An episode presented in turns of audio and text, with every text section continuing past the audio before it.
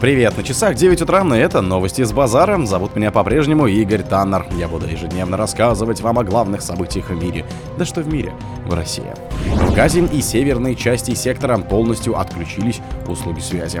Украинская правда раскрыла подробности конфликта Зеленского и Залужного.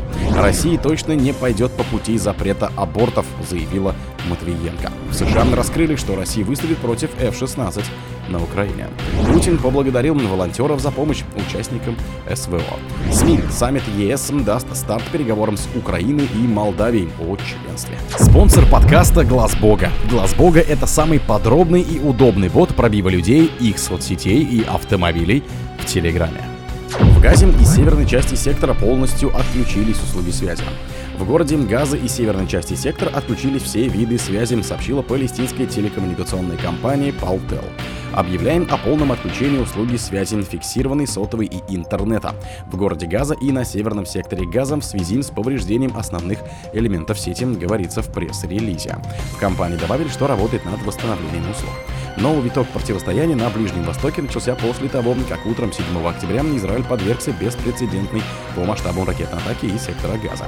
После массированного обстрела бойцы Хамас проникли в приграничные районы на юге еврейского государства, где открывали огонь как по военным, так и по гражданским, а также взяли заложников. Военное крыло движения бригады Аль-Касам объявило о проведении операции «Потоп Аль-Касса». Украинская правда раскрыла подробности конфликта Зеленского и Залужного. Владимир Зеленский общается с некоторыми командующими ВСУ под главкома Валерия Залужного, мешая тому руководить войсками, пишет издание «Украинская правда» со ссылкой на источники. Понимаете, порой есть впечатление, что Зеленский имеет два вида ВСУ. Хорошие, которыми командует командующий украинскими сухопутными войсками Александр, Сырский и другие фавориты, и плохие, которые подчиняются Залужному. Это очень демотивирует главкома и, главное, мешает командовать всей армией, говорится в статье. По словам собеседника издания, Зеленский создал параллельные треки для связи с командующими различными родами войск, игнорируя при этом Залужного. В частности, президент таким образом общается с Сырским и руководителем воздушных сил Николаем Олещуком. Это дестабилизирует работу Залужного, который теперь узнает что-либо от своих подчиненных только на заседаниях Ставки Верховного Главнокомандующего. При этом не факт, что он получает какие-то сведения вообще, отметил источник. Кроме того, громкая история о чистке среди военкомов имела сложные последствия с военной точки зрения. Россия точно не пойдет по пути запрета абортов, заявила Матвиенко. Государство не пойдет по пути запрета абортов, заявила спикер Совета Федерации Валентина Матвиенко. Я абсолютно уверен, что никакие запреты, никакая компанейщина, никакое давление, никакая криминализация законодательства в этой сфере не смогут решить эту проблему, сказала она. По словам Матвиенко, некоторые предложения даже комментировать не хочется. В обществе существует нездоровый канал, который подвергает непродуманные и провокационные заявления, в том числе от статусных людей. Такую ситуацию политик назвал недопустимой. У нас уже есть опыт, который закончился печальными последствиями. Это нелегальный рынок услуг, это рост женской смертности и так далее. Точно таком же пути мы не пойдем, подчеркнула Матвиенко. Она напомнила, что за последние пять лет количество абортов сократилось на 25%. В будущем общество придет к тому, что прерывать беременность будут только по медицинским показателям или в случае, если она наступила в результате насилия, выразила уверенность Матвиенко. Она подчеркнула, что запрет на проведение абортов может увести эту сферу в подполье, это угрожает жизни женщины. Спикер считает, что если клиника нарушает законодательство, например, не дает неделю тишины, то ее надо лишать лицензии. В США раскрыли, что Россия выступит против F-16 на Украине. ВКС России применит истребители Су-57 пятого поколения против американских F-16 на Украине, пишет военный обозреватель Майя Карлин на The National Interest.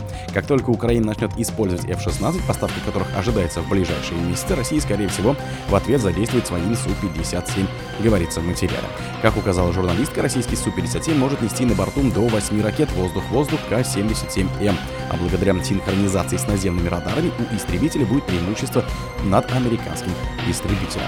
Нидерланды и Дания первыми согласились предоставить Украине истребители F-16. Белый дом подтверждал, что Украина получит боевые самолеты от третьих стран после завершения подготовки ее летчиков.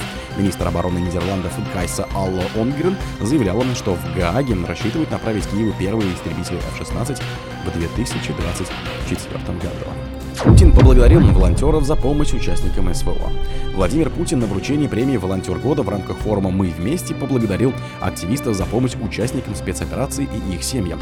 Особенно хочу вас поблагодарить за то, что вы делаете в помощь нашим бойцам, которые находятся на передней линии борьбы за нашу страну, за Россию, сказал он. Президент также особо отметил поддержку родственников российских бойцов. Он подчеркнул, что сегодня это одна из важнейших задач для государства. Путин добавил, что в добровольческих и волонтерских организациях участвует 25% россиян. В традиции, в культуре народов России чувство сопричастности и стремление помочь нуждающимся всегда присутствует на протяжении всей истории существования и передается из поколения в поколение, отметил президент. СМИ. Саммит Евросоюза даст старт переговорам с Украиной и Молдавией о членстве.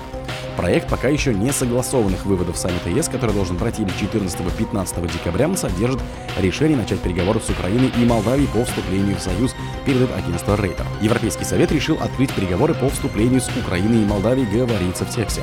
Кроме того, на саммите планируется предоставить Грузии статус кандидата при условии соблюдения необходимых критериев. Также Евросоюз намерен заявить о готовности начать переговоры о членстве с Боснией и Герцеговиной, когда там выполнит определенные условия. Как следует из повестки саммита, постоянные представители стран, членов Евросоюза на заседаниях 5, 6 и 10 декабря начнут согласовывать проект этих решений. Кроме того, в среду и воскресенье они продолжат работу над 12-м пакетом санкций против России. Как уточняется, новые ограничения все еще находятся на начальном этапе согласования. Помимо этого, постпреды попытаются выработать единое мнение по увеличению многолетнего бюджета Евросоюза на период до 2027 года, в котором предусмотрены 50 миллиардов евро для макрофинансовой помощи Украине. По этой статье расходов между странами Союза также нет согласия, а отсутствие решения до конца года угрожает отставкой финансирования Киева из Брюсселя уже с января 2024. О других событиях, но в это же время не пропустите. У микрофона был Игорь Таннер. Пока.